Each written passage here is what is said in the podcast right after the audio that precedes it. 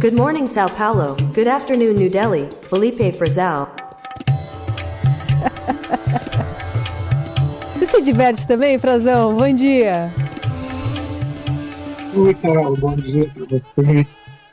Muito bom hein? a produção aí das nossas vinhetas. Excelente. A gente pode fazer tipo, Obrigado onde está pela- Frazão? Pode ser uma meio coringa, né? Onde, de onde fala Frazão hoje? Pode. Pode. E agora, e agora tem os sotaques, né? Tem ah, o jeitão da, da, da nossa voz oficial aí que fala em inglês, fala em, fala em português, ah, angolano, com sotaque angolano, fala é, o inglês de. Agora eu queria ver se era um inglês sul-africano, um inglês indiano, É. com sotaques também, de cada diferença. Hoje, em Nova Delhi, é isso aí. Direto de Nova Delhi. Frazão está acompanhando né, é, essa movimentação já pré-chegada do presidente da República à Índia. Ele vai fazer hoje é, essa, essa presença né, no 7 de setembro lá em Brasília e já embarca para ir para esses preparativos do G20. Traz para a gente um pouquinho desse contexto do que deve ser tratado nesse encontro do bloco, Brasil que deve levar essa agenda mais social à discussão, Frazão. Sim, sim, Carol. Aqui é o seguinte, o G20 é o país, são é o grupo dos são 19 países mais a União Europeia, né? São as principais economias do mundo, as maiores economias do mundo. É um grupo que foi criado pós-crises financeiras eh, mundiais, sobretudo depois de 2008, que ele ganhou corpo para sua funcionar com reuniões de cúpula de chefes de Estado, presidentes, primeiros-ministros, reunindo-se para discutir os principais assuntos, principalmente econômicos e financeiros. Até hoje é assim, a principal cooperação econômica ela é o tema principal do G20. Uh, e essas discussões ocorrem anualmente dentro do país que está presidindo o bloco. Esse ano é a Índia. Elas têm. Não, não, não se trata só de uma reunião de chefes de Estado, Carol, mas ao longo do ano de vários setores. Né? Ela não se limita à cooperação econômica, embora seja tradicionalmente o mais é, comum, o mais importante e tradicional do grupo. Por exemplo, existem reuniões de ministros da energia, reuniões de ministros da cultura, reuniões de ministros do turismo, todas sediadas nos países, no país né, que está sendo uh, o anfitrião, o presidente do bloco. Esse ano é a Índia, uh, até dezembro, e em seguida passa para o Brasil. Por isso a relevância da reunião desse ano, da presença do presidente Lula aqui em Nova Delhi. O presidente Lula deve estar embarcando logo depois do 7 de setembro, é em Brasília, né, vai fazer algumas escalas e chegar a Nova Delhi amanhã, sexta-feira à noite, no horário noturno aqui, no horário local. E vai ter aqui durante o fim de semana, são dois, dois dias de trabalho, e no fim do domingo, né, no, de tardinha de domingo, vai receber do primeiro-ministro Narendra Modi, o primeiro-ministro indiano, ele vai fazer uma passagem simbólica do comando do G20 à presidência para o Brasil. Na prática, mesmo a presidência brasileira ela começa em 1 de dezembro desse ano e vai até é, o fim de novembro do ano que vem. O Brasil vai fazer uma série de reuniões por todo o país, vai ter encontros, os encontros vão se desenvolver em diversas cidades brasileiras, o calendário ainda vai ser definido, mas tradicionalmente nesse formato, com os, as áreas, né, ministros da saúde do G20, ministros de finanças, no caso o ministro Fernando Haddad da Fazenda vai liderar esse grupo, e por aí vai, passando por todos os ministérios, todas as áreas chaves dos governos, até o fim do ano que vem, e o Brasil vai pautar alguns, alguns temas. O Lula já antecipou isso, que ele quer um lado mais social para o G20. O ministro Mauro Vieira, o chanceler brasileiro, também já falou sobre isso, que eles desejam tratar da desigualdade de uma forma geral. O presidente Lula tem levantado essa bandeira, sobretudo da desigualdade econômica, né, da, da disparidade econômica entre os países e dentro deles também, né, a redução da pobreza, a combate à fome, coisas que sempre foram bandeiras do, do presidente Lula, né, desde seu primeiro mandato, e também a desigualdade de gênero, desigualdade de raça, discriminação, vão tratar sobre esses assuntos de uma forma geral, além da mudança climática. Né? O clima é uma bandeira do Brasil, o Brasil, o presidente Lula quer trazer, né, é um ativo brasileiro, né, nossa, nossas capacidades com climáticas, nossos eh, recursos naturais, a nossa, eh, as fontes de energia do Brasil, tudo isso vai ser tratado também dentro do G20, com foco em mudanças climáticas. Além, é claro, de uma bandeira clássica do Brasil, que o Brasil defende no G20, que o Brasil defende no BRICS, que é outro grupo que a gente andou conversando aqui quando a gente estava na África do Sul, Carol, uhum. que é a reforma do sistema de governança global. E aí a gente fala especialmente das Nações Unidas, da, do sistema financeiro internacional, que o Brasil pleiteia uma representação maior, pleiteia uma vaga, por exemplo, no Conselho de Segurança das Nações Unidas e representação de outros países também, não só do Brasil, os países em desenvolvimento, que é um pouco da, do, do, do, sentido né, da criação do G20, que foi ampliar um pouco a presença de outros países, de outras regiões do mundo, que sejam países grandes, que economicamente relevantes, é, para a discussão dos temas que afetam a todos, dos, dos temas internacionais globais, que antes eram discutidos é, e muito concentrado, poder muito concentrado, sobretudo no Ocidente, nos países que são hoje parte do chamado G7. São os países europeus, principalmente, e os Estados Unidos.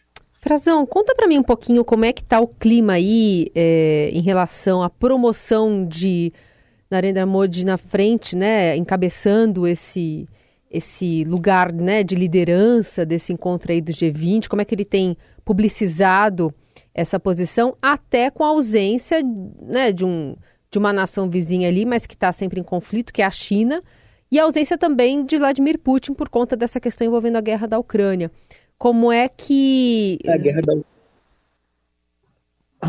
Desculpa, Falhou. Cara. Não, é, ah, é, é, só, é só a questão de como é que está, então, essa, essa movimentação, pensando nessa organização também dentro do bloco. Isso é importantíssimo, Carol. A guerra da Ucrânia é um dos temas que, desde o ano passado, ela, na verdade, ameaçou até a realização da, da reunião do ano passado, acabou acontecendo, foi na Indonésia, a Indonésia depois passou a presidência para a Índia, e houve a reunião, mas não houve consenso sobre isso quase não houve uma declaração que é comum nesses encontros é, mundiais, né? Os chefes de Estado eles discutem os temas e aí aquilo que, que existe consenso, que existe concordância, eles registram né, os seus compromissos, os objetivos em, uma, em um documento conjunto assinado por eles. Eles chamam geralmente de declaração. É, então poderia ser declaração de Bali, onde foi a reunião na Indonésia no ano passado. Seria a declaração de Nova Delhi nesse ano, aqui na Índia. É, e o, quase não houve ano passado a declaração, ficou por última hora, justamente por causa da guerra na Ucrânia, que já opunha. Né, já ali já, já estava muito clara a oposição dentro do grupo, porque, ó, veja, o G20 inclui os países do G7, os países potências ocidentais que são aliados da Ucrânia, mas inclui a Rússia também, inclui a China também, os países do BRICS, o próprio Brasil, a África do Sul, é, outros novos integrantes que, do BRICS, né, que foram convidados a fazer parte do BRICS, por exemplo, a Argentina, a Arábia Saudita, e a, o posicionamento desses países internacionalmente muda, tem nuances, né? Então tem divergências ano passado não houve acordo sobre a, guerra na Ucrânia, então houve uma menção nessa declaração dizendo que a maioria dos países condenava a atitude da Rússia de invadir o país vizinho, mas é claro que a Rússia bloqueia esses textos, está é, disposta a ter um, um papel, nesse ano já avisou entende que o Ocidente está agindo de forma a tentar trazer o que é consenso no, no grupo do G7 entre os aliados da Ucrânia e tentar forçar com que isso se reflita no G20, o que ela vai se opor. Então, a Rússia já está é, com uma posição, claro, de defesa dos seus interesses e defesa da sua posição, que vai dificultar a negociação nesse ano. A China também está é, tá dando sinais nesse sentido, embora não diga por que se ausentou. A gente sabe que o Vladimir Putin, o presidente da Rússia, o presidente Xi Jinping cancelaram a presença agora no fim de, entre o fim de agosto e, e esta semana. Eles anunciaram formalmente que serão representados por enviados. Nem Vladimir Putin nem Xi Jinping virão aqui à Índia. É, o Putin não tinha nenhuma restrição de ordem legal, como aconteceu na África do Sul, na reunião do BRICS, em que havia uma ordem de prisão contra ele que poderia ser cumprida, deveria ser cumprida é, na África do Sul, uma ordem de prisão, justamente acusação de crimes de guerra lá na Ucrânia, emitida pelo Tribunal Penal Internacional. Isso não, não ocorreria aqui na Índia, mas ele decidiu não vir também e vai enviar o seu chanceler, o Sergei Lavrov. E o Xi Jinping, ele decidiu mandar o Li Qiang, que é o primeiro-ministro chinês. É, a China também fez, ao tirar um pouco do peso político de sua representação, ela contribui para uma cúpula é, cada vez mais tensa, né? Fica mais complicado de chegar a algumas é, avançar no, no sentido de construtivo, de construir soluções. É, sempre quem está, quando a gente está, os países estão representados pelo nível político mais alto, são eles que tomam as decisões. E, e isso foi visto como um mau sinal. Quem virá, confirmou, é o presidente dos Estados Unidos, Joe Biden, que testou negativo para a Covid depois que a mulher dele testou positivo, né? Então, é, e vai, vai ter aqui, um, vai dividir o espaço com o Lula, e ele, o, o Lula e o Narendra Modi, Carol, vão é, lançar uma aliança global de biocombustíveis, é, sobretudo para tentar fomentar o mercado internacional para o etanol, que o Brasil tem uma participação relevante, é o segundo maior produtor do mundo do etanol, os Estados Unidos é o primeiro e a Índia é um grande mercado potencial. Então, é um interesse conjunto dos três, isso deve acontecer no domingo, está previsto para acontecer no domingo. Mas até lá, o que a gente está vendo hoje, sobretudo hoje, eu desembarquei aqui em Nova Delhi, 37 graus, Carol, você falou do clima muito quente, é, e, e o clima político da cidade também muito interessante. Há uma grande promoção pessoal do Narendra Modi, do primeiro-ministro indiano, que é um primeiro-ministro que tem uma personalidade forte, é, de direita, é, conservador, é, por muitos reconhecido como um nacionalista hindu e que tem um peso, do, traz o peso do Estado indiano aqui para essa cúpula com a própria promoção da sua imagem. Desde o aeroporto a gente vê, e pela cartazes placas espalhadas pela rua, a cada 20 metros, pelo menos tem uma placa falando sobre o G20, a, cidade está toda plotada com imagens e todas, todas as placas com a foto dele.